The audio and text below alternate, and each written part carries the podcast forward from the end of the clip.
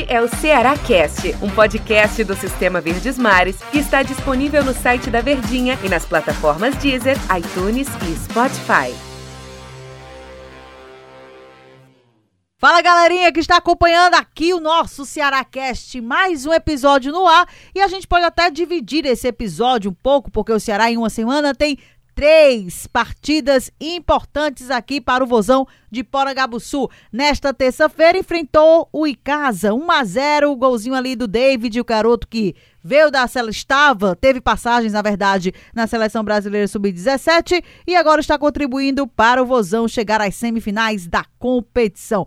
Felipe Bachola que se esperava que poderia, né, fazer aí mais um, Felipe que todo jogo que está atuando, quando é bola parada ou pênalti, ele está lá e contribuindo também, saiu lá do Ronaldão, sem nada. Do Raimundão, Denise, do Raimundão, não confunda os estádios. Saiu lá do Raimundão sem nada, Felipe Baixola. Quem também está aqui conosco e está com tudo é ele, Daniel Rocha, para a alegria da galera que nos acompanha. Ô, oh, rapaz, é muita alegria, viu, Denise? Alegria minha de estar aqui ao seu lado nesse Cearacast, mandando aquele abraço para nação alvinegra também, aquele abraço especial para o torcedor do Ceará que não perde um Cearacast aqui nas nossas plataformas digitais do Sistema Verdes Mares e aquele agradecimento de que arruma aquele tempinho, aqueles 10 minutinhos tradicionais, né, é bom, Gata né? Show, para acompanhar nosso bate-papo aqui todo dia nos nossos podcasts.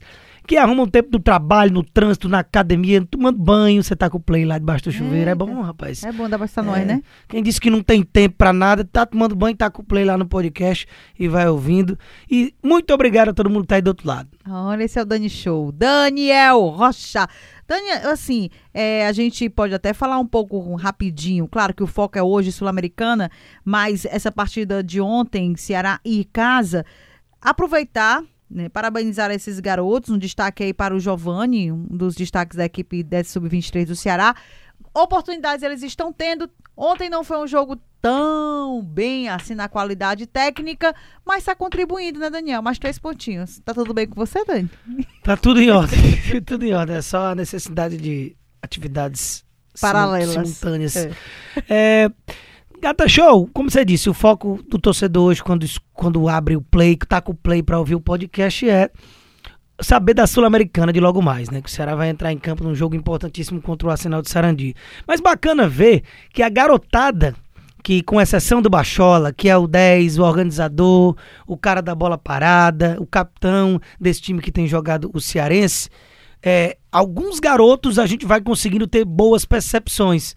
O da Davi, que inclusive marcou o gol da vitória, convocado né, para seleções de base, é, e é moral, não é qualquer coisa. Você tem o Martan, que também é do time de cima, né? Esse aí não conseguiu muito espaço e é outra referência ao lado do Bachola nesses, nesses, nesses garotos que tem jogado o Cearense.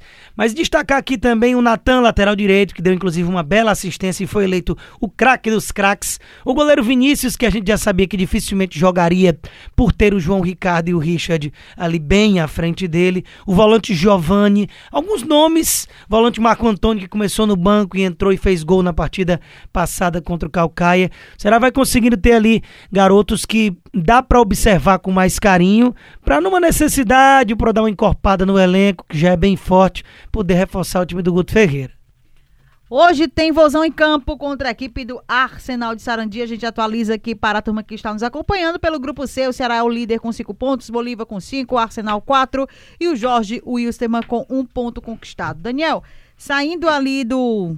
Finalizou o campeonato nordestino, não foi como o Ceará queria a Sul-Americana ela vai com a força mais. Claro, não é que o Ceará estava desperdiçando a Sul-Americana, não é isso, Ave Maria, fora disso. Mas a importância cresce cada vez mais para uma classificação e a vitória de hoje é essencial? É essencial demais. Passou a ser um confronto direto, principalmente pela margem que o Arsenal de Sarandi venceu o time do Jorge Wilstermann na última rodada desse grupo pela Sula, né? Meteu um 3 a 0 que fez com que o Arsenal encostasse ali no saldo de gol do time do Ceará, né? O Ceará tá um gol na frente, mas é um confronto direto. Se o Ceará é derrotado, ele acaba sendo ultrapassado até pelo próprio Arsenal e tendo o risco de na rodada ficar atrás também do Bolívar que enfrenta o Jorge Wilstermann. Então não é nem pensar em tropeço, é um jogo para se vencer, até porque nas continhas que a gente já vem fazendo, para o Ceará no, no cenário ideal, é vencer esse jogo de hoje, vencer o próximo jogo contra o Bolívar, Bolívar ambos em casa. em casa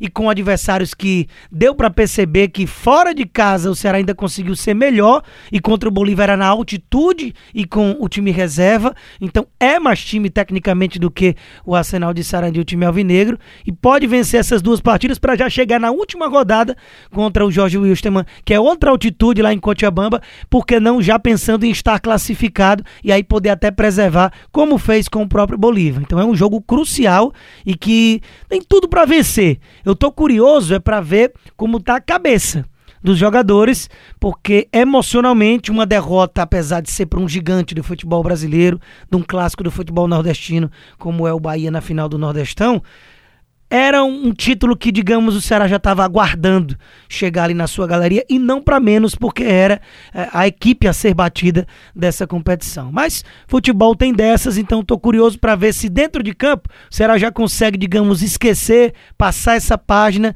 e voltar para a estaca zero e retomar o bom momento ali que vinha até esse jogo contra o Bahia.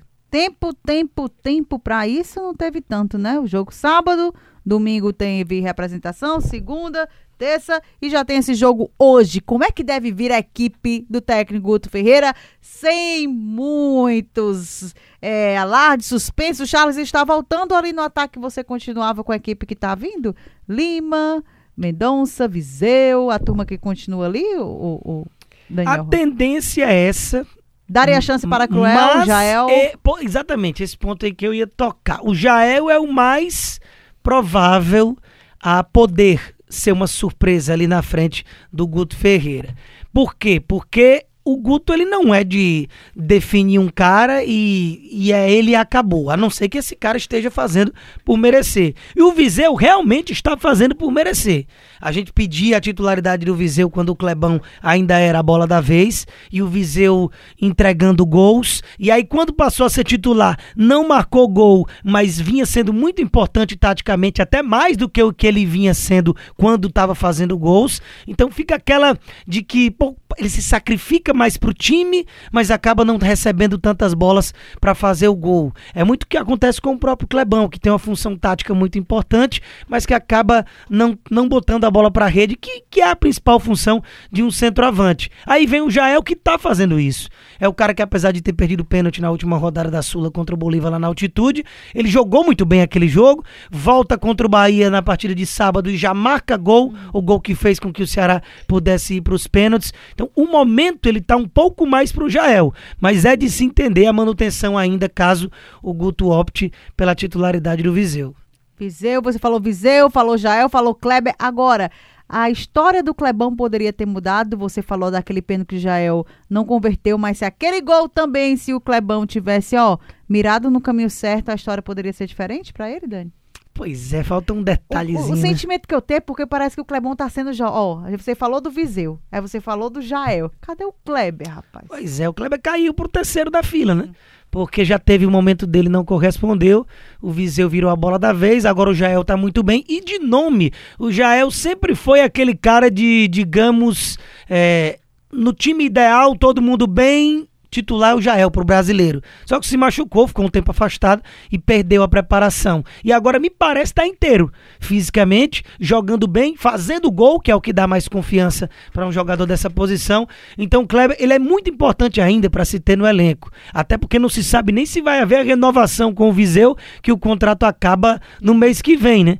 Então é preciso muita cautela nesse momento. Os três têm oportunidades, cada qual alternando ali quem é a bola da vez com o Guto.